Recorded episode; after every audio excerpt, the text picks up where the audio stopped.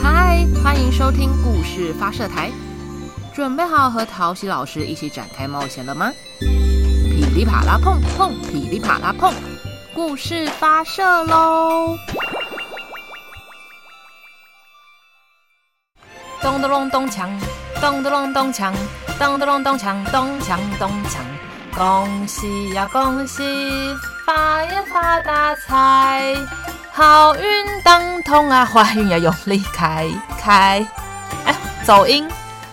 好，嗨，大家好，欢迎回到故事发射台，我是桃子老师。大家，你们有认真看过刚那个就是恭喜发财歌的歌词？我刚刚就是要准备这一首开场，然后我就看一下它的歌词。这个歌词是什么？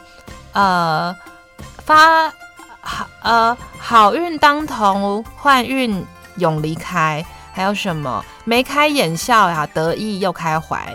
然后最后下面就是买了汽车又造房，家家都有好风光。你们是不是没有认真看过这个歌词？因为我是没有认真看过啦。我刚刚看的时候想说，居然我只会咚咚咚锵跟恭喜呀恭喜发呀发大财这几段。好，要过年了，新的一年先来一段。龙年吉祥话好了，祝大家荣华富贵、龙冠焕发、龙转乾坤，好运龙龙来。好，今天这集就这样，可以去过年喽。开玩笑的啦。今天桃子老师是要说有关十二生肖的故事，然后这本故事呢是安徒生国际安徒生大奖。尼欧可夫和王新瑜的作品叫做《十二生肖属役鼠》。嗯，各位台粉们，你们有没有人刚好就是属龙？可以到粉专或是 YouTube 底下留言，留个龙头让我知道哦。好，那那个不是属龙的各位，你们是属什么呢？也可以留言告诉我哦。嗯，十二生肖啊，有哪些动物？你们知道吗？那就快来听故事吧！噼里啪啦碰碰，噼里啪啦碰，故事发射喽！十二生肖属役鼠：鼠、牛、虎、兔、龙、蛇、马、羊、猴、鸡、狗、猪。为什么第一是老鼠？龙只排第五。为什么猫要抓老鼠啊？抓老鼠。很久很久很久以前，人类的生活很不方便。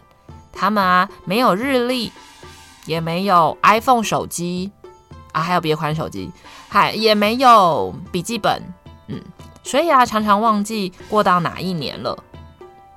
玉皇大帝决定找来所有的动物办一场过河比赛，选出前十二块的，称作十二生肖，以后啊，就用他们的名字记录年代。所有的动物们都想要赢得比赛，成为十二生肖。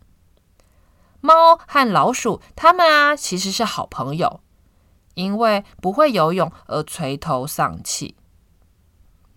老牛安慰他们：“哎，你们年轻力壮，一定没有问题的。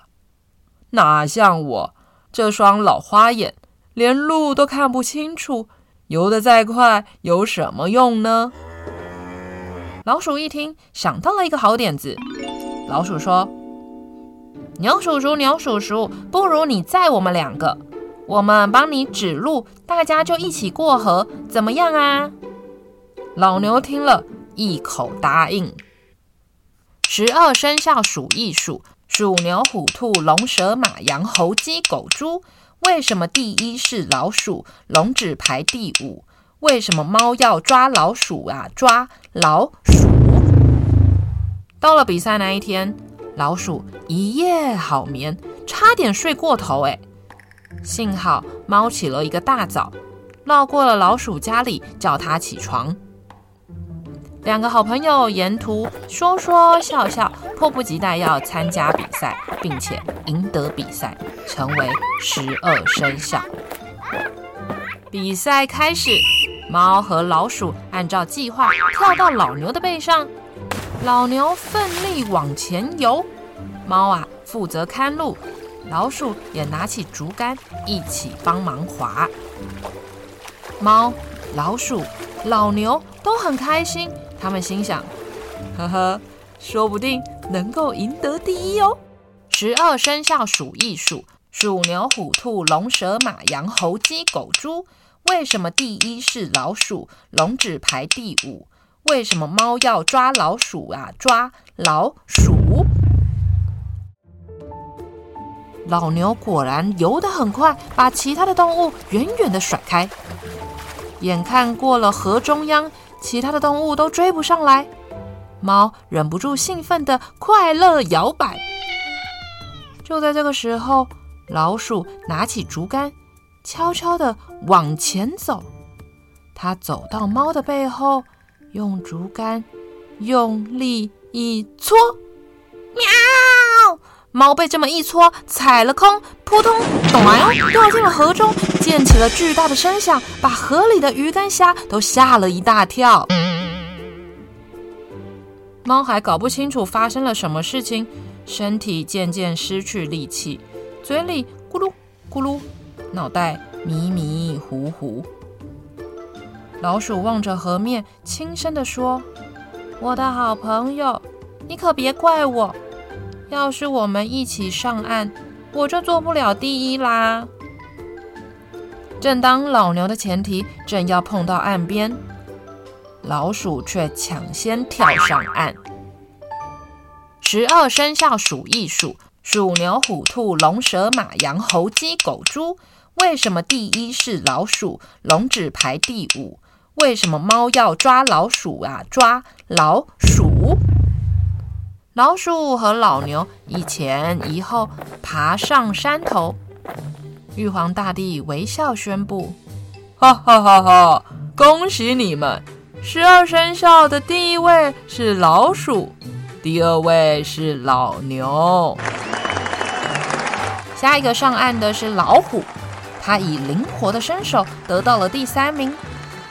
兔子虽然不会游泳，但他发现河面上有许多的大石头，他一路短呀短呀，踩着石头跳过河，得到了第四名。十二生肖数一数：鼠、牛、虎、兔、龙、蛇、马、羊、猴、鸡、狗、猪。为什么第一是老鼠，龙只排第五？为什么猫要抓老鼠啊？抓老鼠。紧接着到达的是龙，他恭敬地说：“附近的村庄闹干旱，我绕过去下了一场雨，耽误了一点时间。”玉皇大帝笑着说：“哈哈哈哈！仁慈的龙，恭喜你成为十二生肖的第五位。”咔当咔当咔当，马就快跑上山头，蛇先从草丛里冒了出来，于是蛇得到了第六名，马则是第七名。这时，在河边，一艘木筏正在靠岸，上头是羊、猴子和公鸡，他们三个手牵着手走到玉皇大帝的面前。他们合作到了最后一刻，让玉皇大帝很欣慰。他宣布：“哈哈哈哈！你们实在是太棒了！第八、第九、第十是羊、猴子和公鸡。”这个时候，十二生肖只剩下两个名额，谁会是最后的两位幸运儿呢？过没多久，只见狗湿淋淋地爬上岸。猪啊，累得直接趴在河边上。